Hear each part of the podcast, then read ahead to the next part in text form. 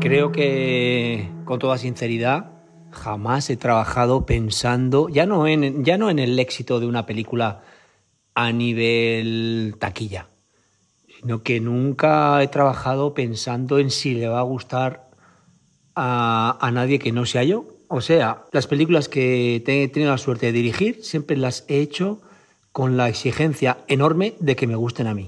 Aunque no buscase ese éxito en taquilla, Javier Fesser lo encontró la gran aventura de Mortadelo y Filemón consiguió una recaudación de taquilla de casi 23 millones de euros y con Campeones logró dar la sorpresa desde el primer fin de semana, en el que obtuvo 2 millones de euros que progresivamente el boca oído consiguió engordar muchísimo más. Esos protagonistas que llegaron al corazón de la audiencia y a los que se suma otro miembro entrañable son los que regresan este agosto de 2023 con Campeonex. Veremos si se convierte en otro blockbuster del cine español, un término que todos manejamos, pero que no todos entendemos igual y del que hoy vamos a hablar largo y tendido. Somos Julieta Martialay y Juan Silvestre. Y esto es Amanece que no es podcast. Fotogramas y Fundaciones GAE presenta Amanece que no es podcast.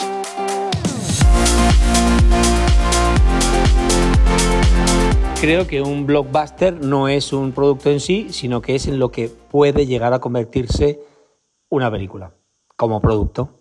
Entonces, esto puede ocurrir por varios caminos. Se puede diseñar una película con el objetivo de convertirla en un taquillazo, utilizando la temática o el casting, o aprovechando un momento, una circunstancia para mm, tratar de meter el cine al mayor número de espectadores posible pero también es verdad que hay películas que no nacen con esa vocación de taquillazo, sino que nacen con la vocación de contar algo, de contar una historia y que, pues que por suerte mm, se convierten en una película de, de multitudes. Así entiende Javier Fesser el concepto de blockbuster, término que viene a significar hipertaquillazo. Blockbuster era en origen una megabomba empleada por la Real Fuerza Aérea Británica, la RAF, durante la Segunda Guerra Mundial con la potencia para arrasar manzanas enteras. La prensa se adueñó de la palabra en la década de los 70 para referirse a las películas y en concreto a producciones de elevadísimo presupuesto que lograban los mejores resultados de taquilla en un tiempo récord. El concepto moderno de blockbuster se consolida en 1975 con Tiburón, que sienta el paradigma de lo que sería desde entonces el típico taquillazo de verano. Sobre esto hemos estado debatiendo en la redacción de Fotogramas con Ruyes Albans, redactor jefe, Laura Pérez y Ricardo Rosado pese a que Robert Evans con El Padrino ya hizo una distribución casi universal con miles y miles de copias estrenándose el mismo día, es Tiburón la que ocupa todos los cines de verano de 1975 y se transforma en un éxito absolutamente abrumador de taquilla.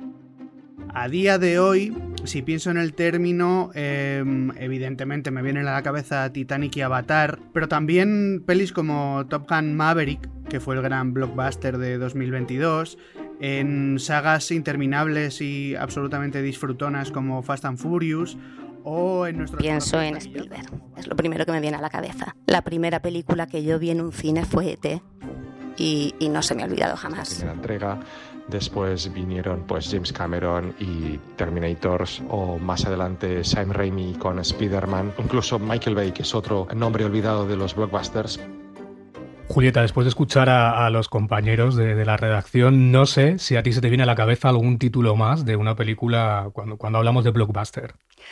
Se me vienen muchas siempre relacionadas con los grandes estudios. Por supuesto, Tiburón, no solo por lo mencionado, sino además por la paranoia que se creó que la gente no quería ir a la playa a bañarse.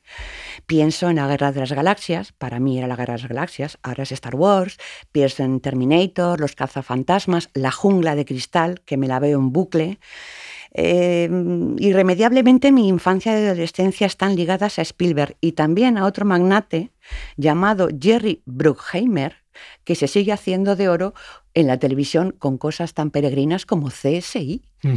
Correcto. Bueno, vamos a traernoslo un poquito a España, el tema, porque la primera película producida aquí con una clara estrategia de blockbuster fue El Día de la Bestia. Tú eres satánico, ¿verdad? Sí, señor. Y de Carabanchel. ¿Sabes invocar al demonio? ¿Eh? es que necesito invocar al demonio. ¿Para qué? Es algo que tiene que ver con el Apocalipsis. ¿La película? No, no, el libro de la Biblia. Es igual. Esta noche nace el anticristo, pero no sé dónde. Por eso necesito invocar al demonio. Exactamente 20 años después del tiburón de Spielberg, nuestro Alex de la Iglesia sentó el precedente de ese taquillazo nacional moderno al que se sumaría luego la primera Torrente, una película convertida en acontecimiento mediático, acompañada de abundante merchandising y dirigida a miles de jóvenes, radicales y frikis que abarrotaron los cines luciendo con orgullo su camiseta de la bestia. Grandes presupuestos, muchas copias y en muchos cines a la vez, con la ambición de reventar la taquilla en el primer fin de semana, son clave para definir al blockbuster. Generalmente se tasa el presupuesto mínimo que tiene un blockbuster para ser considerado como tal en 100 millones de dólares. Lo que sí está claro es que un blockbuster nace el blockbuster nace y se hace. Hay blockbusters que nacen para serlo, no se pueden parar, pero la industria lleva años obsesionada en la ingeniería del blockbuster y de vez en cuando logran crear uno artificialmente. Y a esto tenemos que añadir un presupuesto elevadísimo no solo para la producción, sino también para el marketing y para el número de copias con el que sale a la calle la película.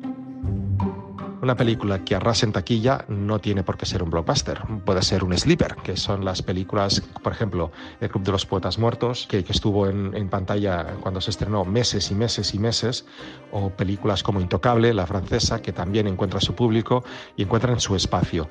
Si una peli pensada para ser blockbuster fracasa, entonces ¿qué es? Pues es un desastre, un flop o una peli de DC. Para mí, el blockbuster nace y el taquillazo se hace.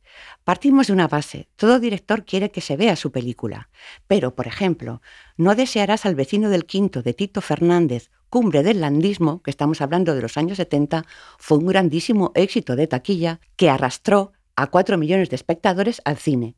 Eso no era un blockbuster, eso era un éxito de taquilla, como lo fue también La gran familia de Pedro Masó o, sin ir más lejos, La escopeta nacional de Luis García Berlanga, que se convirtió en saga. Luego, para mí, están las cosas intermedias, quiero decir, unas bestas, por ejemplo, unas bestas que tiene, es cine de autor, hecho por Rodrigo Sorogoyen, pero que tiene coproducción internacional y que aspira a captar más pantallas. Y luego tenemos dos ejemplos clarísimos en España, a mi juicio, de blockbuster pensado adrede, que serían, por un lado, A la triste de Agustín Díaz Llanes.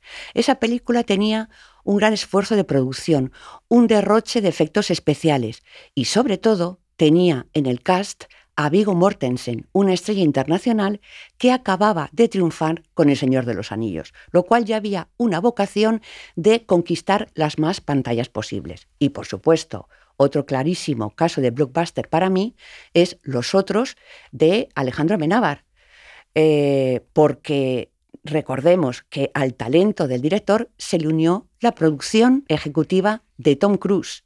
Tenía una estrella internacional delante que era Nicole Kidman y que además hicieron una premier por todo lo alto en Los Ángeles y que tenían un elemento muy importante como apuntado la redacción que es el marketing. Y para bien o para mal, el estreno de esa película coincidió con la separación de Tom Cruise y Nicole Kidman, con lo cual la gente iba a ir a ver en masa los otros. Claro, yo es que creo que aquí, fíjate, hay que hacer una distinción importante. si hablamos del blockbuster como género, eh, una película que tiene que tener eh, X elementos, o sea, para mí blockbuster es Megalodon, por ejemplo, ¿no? Eh, Totalmente. Quiero decir, reúne todo lo del género, es más una cosa como de aventuras, masiva. luego es verdad que hay que, hay que hablar de taquillazos, pero es que para mí no tiene nada que ver, porque, por ejemplo, Alcarrás, ¿vale? Hizo un taquillazo esta película ¿Podemos llamar blockbuster al Carras? Quiero decir, ¿podemos llamar blockbuster a Barbie? Una película de autor pequeñita que consigue triunfar en taquilla es una película de autor pequeñita que consigue triunfar en taquilla. No es un blockbuster. Tú con Jesús. Yo con este no duermo en la misma cama, no me fío. Hay dos camas, Sergio, no te preocupes. Ah, pues me pido la de arriba, es que a veces me meo y prefiero la de arriba. Como decíamos al principio, Campeones fue un bombazo en 2018, la película española más taquillera de su año, con 19 millones de euros y más de 3 millones de espectadores. ¿Tenía Javier Fesser confianza en que iba a convertirse en un blockbuster? Yo claro que tuve la sensación de que Campeones podía gustar mucho. Claro, yo cuando leí el, primer guion de David Márquez, yo me enamoré de los personajes. Digamos que pensé que la película eh, tenía una gran capacidad para conectar en la emoción y en el humor. No pensé que iba a ser una película, digamos, que iba a viajar por medio mundo y sobre todo no pensé nunca en que en esa cosa tan bonita que ocurrió con Campeones es que, que al margen del número de espectadores es que quien veía la película yo notaba que la hacía suya de alguna manera, ¿no? O sea, como que la veía algo cercano eh, hecho para él. Julieta, yo te quería preguntar a ti eh, qué blockbuster te lleva al cine. O sea, no me refiero a películas buenas, sino un poco a estas películas fenómeno, no como ha pasado ahora con Barbenheimer, por ejemplo, que uno siente que no se puede perder y que está incluso un poco obligado. Aquí Pues- mojate, ¿eh? te voy a pedir que te mojes. Vale, me mojo. Y entonces me mojo diciéndote lo que no voy a ver, ¿vale? Vale. Eh, salvo en un caso como el de Superman, de que he visto todas las versiones y series y cómics, no me interesan en absoluto las infinitas entregas de superhéroes.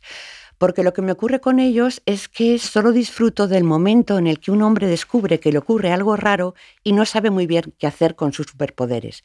Una vez que los tiene, para mí ya todo es batalla va, batalla viene, batalla va, batalla viene. No me interesa en absoluto.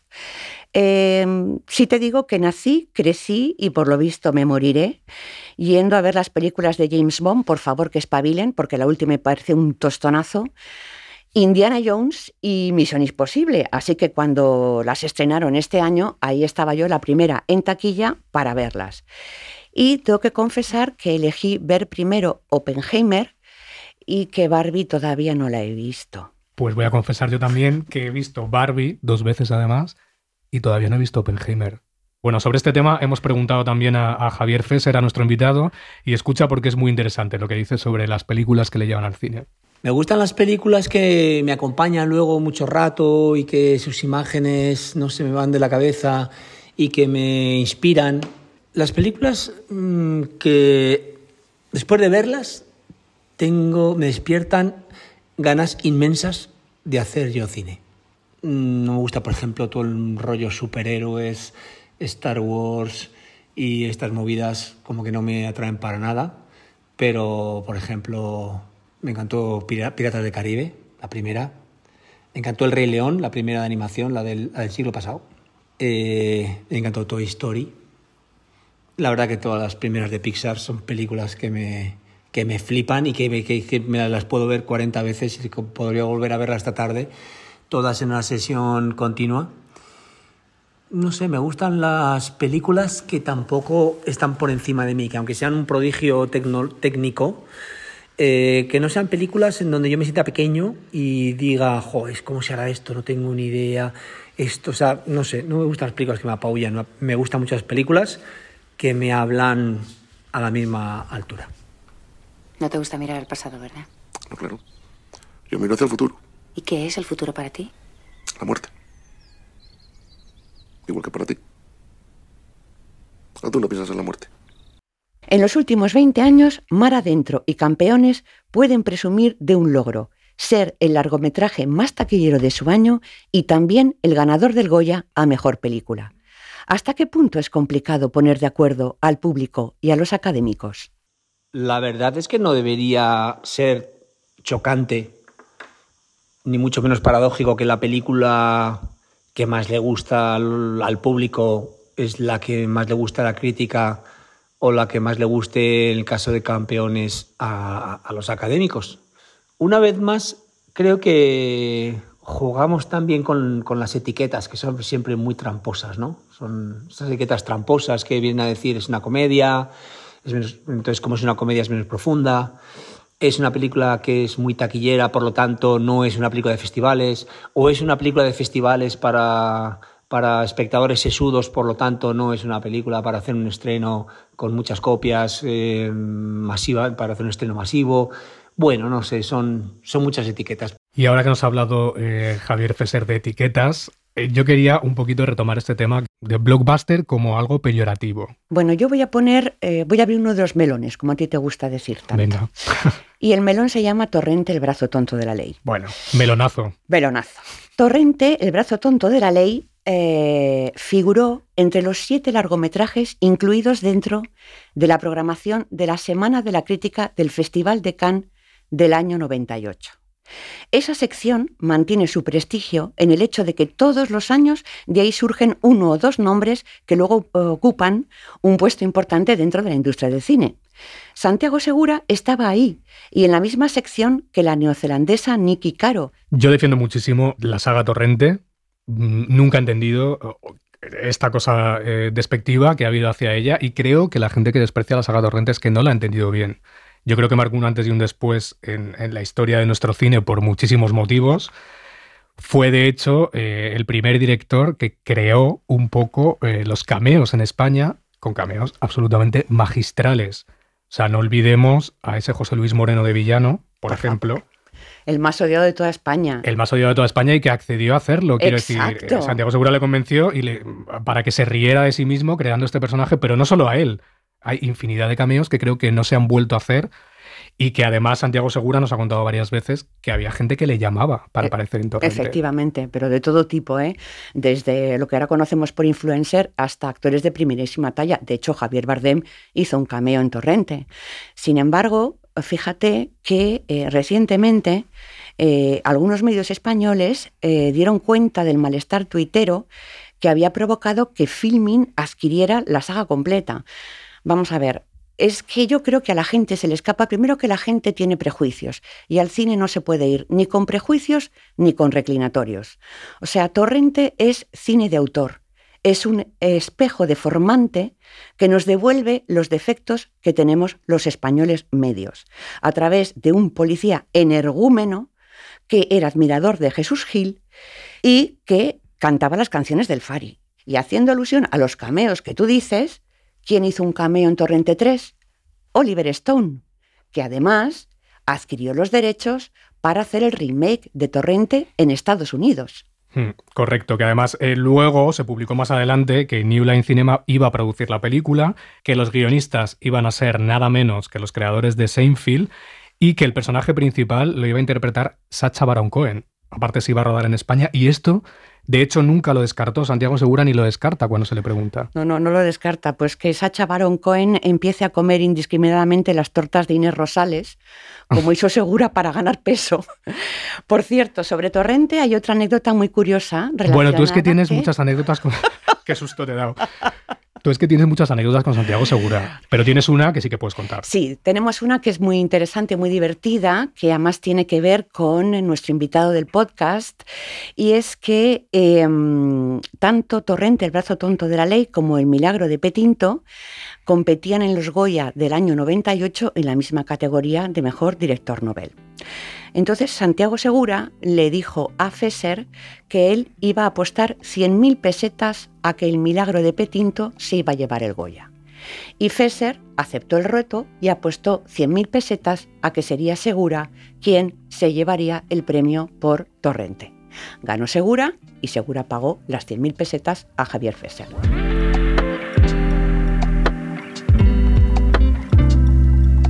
Si en Estados Unidos los blockbusters suelen ser grandes películas de acción con efectos especiales, como las de Marvel que tanto gustan a Julieta, o las Misiones Imposibles de Tom Cruise, aquí la reina de la taquilla es la comedia.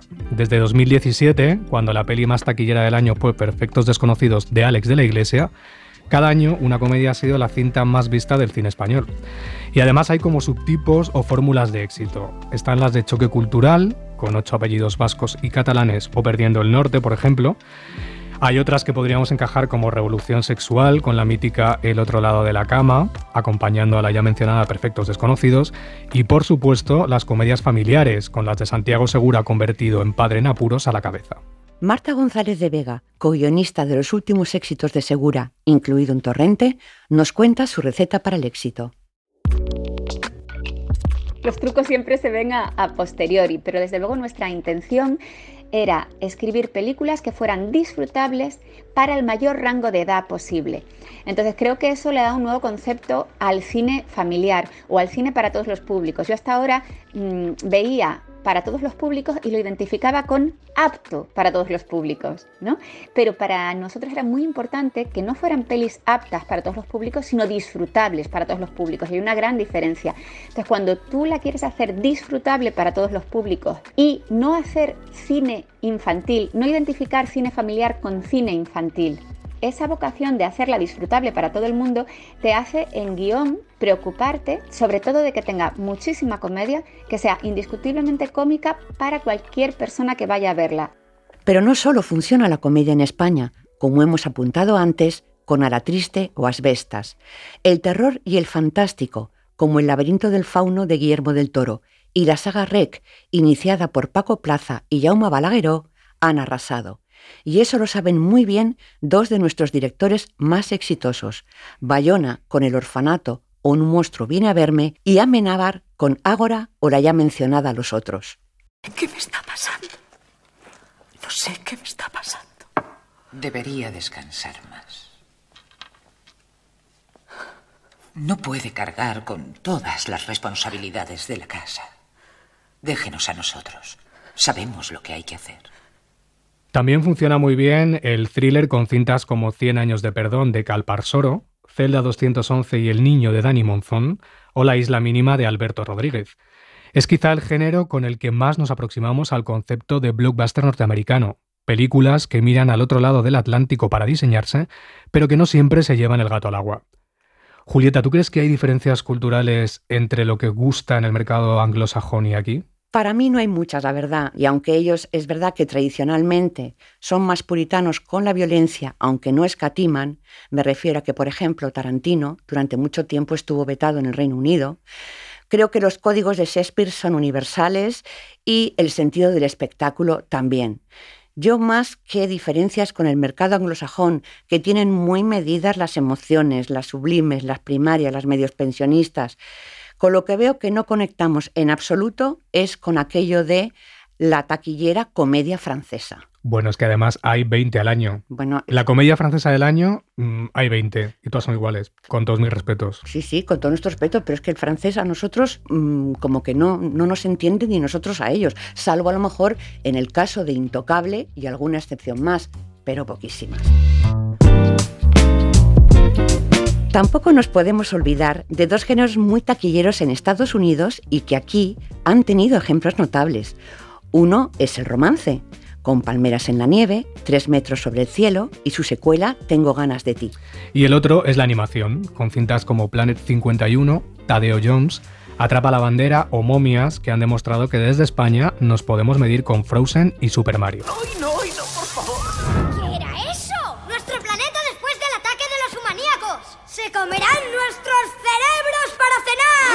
dice en serio? Por favor, chicos, eso es ridículo. Enrique Gato, creador de Tadeo Jones, nos cuenta cómo de difícil es conseguir un taquillazo en España con una película de animación. El cine de animación en España yo creo que funciona de forma muy parecida al resto de países. Cuando coges el, top 10 de las películas más vistas del año en cualquier país del mundo, vas a ver que hay un montón de títulos que pertenecen a cine de animación. Eh, la verdad que ha tenido un crecimiento espectacular en los últimos años y eh, bueno, hemos tenido la suerte de que Tadeo es uno más de esos grandes títulos que consiguen siempre eh, atraer a cantidades enormes de público a las salas de cine.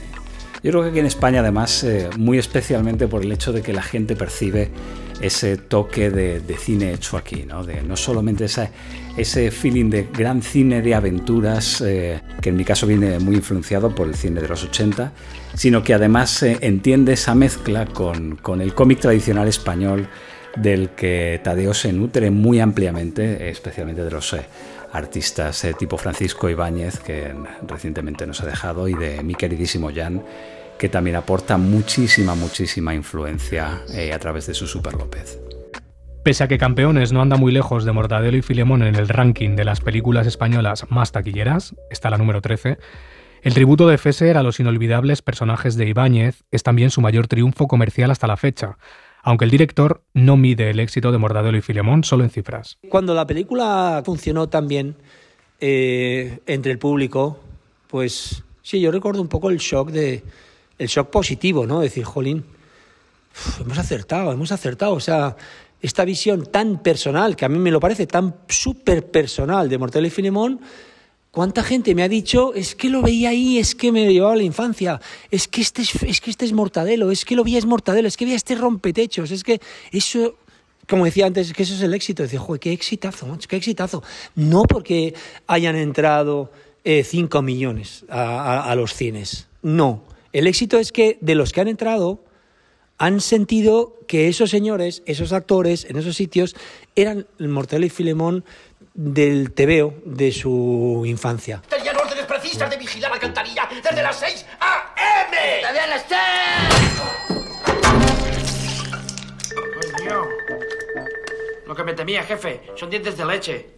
De la leche que le ha dado el súper con el hambre, me refiero. A todos nos llama la curiosidad, y especialmente en el caso de una película que se convierte en un éxito tan comercial, cómo se reparten los beneficios. Pongamos, por ejemplo, que una película recauda un millón de euros. ¿Cuánto de todo esto iría para el director? ¿Cuánto para el guionista? ¿Cuánto para el compositor? Nos lo explica Elena Barrera, responsable de Internacional de Sky Audiovisual. De un millón de taquilla, el importe de los derechos que corresponde a los autores es aproximadamente el 2% según las tarifas de Sky, es decir, 20.000 euros. Posteriormente, los derechos se reparten entre las tres categorías profesionales de autores audiovisuales. Generalmente, el 25% para él o los directores, el 50% para los autores literarios como los guionistas y el 25% restante a los autores de la música. Dentro de cada categoría profesional, los derechos se reparten a cada autor en función de los porcentajes individuales que hayan acordado y registrado entre todos los coautores.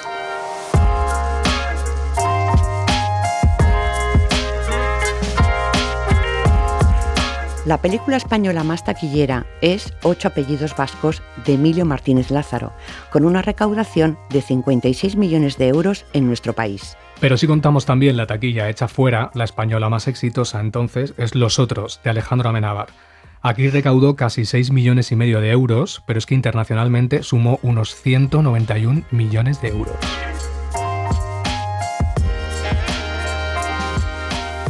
Bueno, está claro que el concepto de blockbuster es escurridizo y depende también del territorio que abarquemos, porque si miramos el top 10 de las películas españolas más taquilleras en el mundo, pues entran títulos como Volver, todo sobre mi madre o Hable con ella, que no están entre los mayores éxitos de la taquilla española.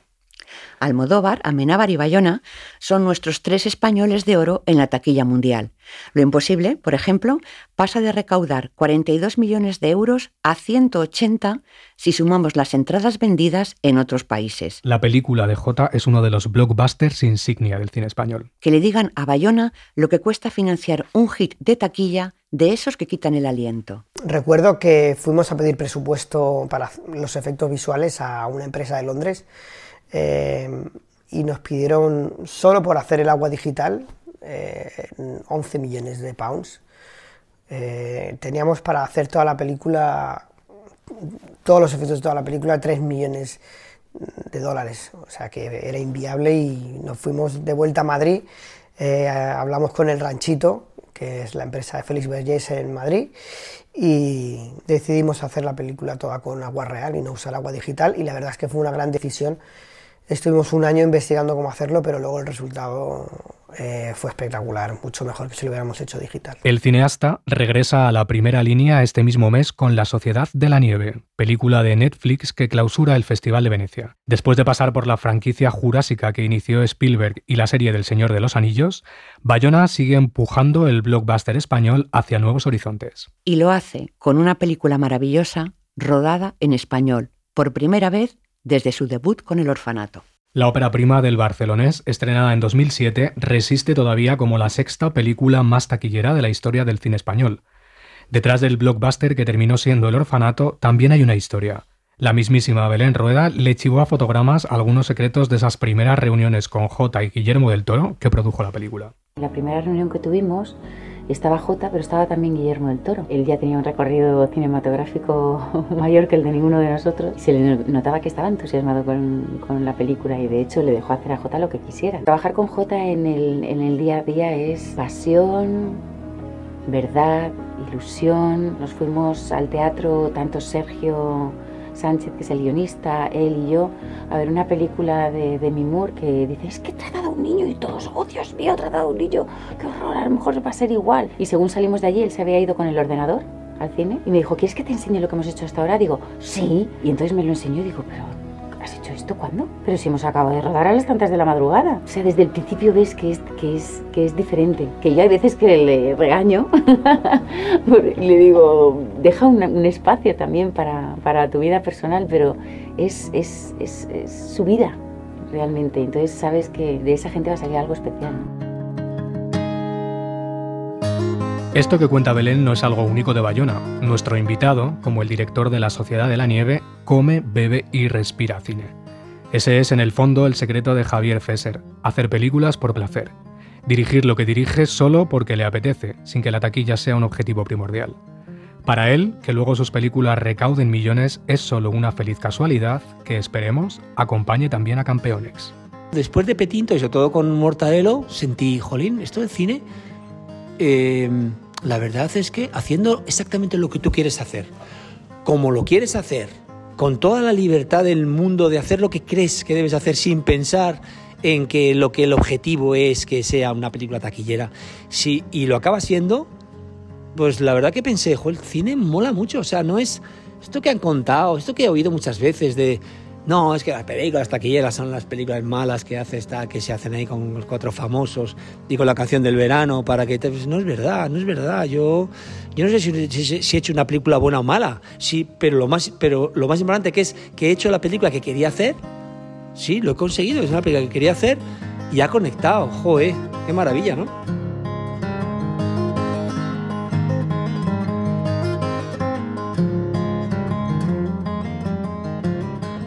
Has escuchado Amanece que no es podcast, un proyecto sonoro de fotogramas y Fundaciones GAE. Conducción, Julieta Martialay y Juan Silvestre. Guión y producción, Antonio Rivera y Álvaro Nieva. Diseño sonoro, Antonio Rivera. Agradecimiento especial, Flixolé.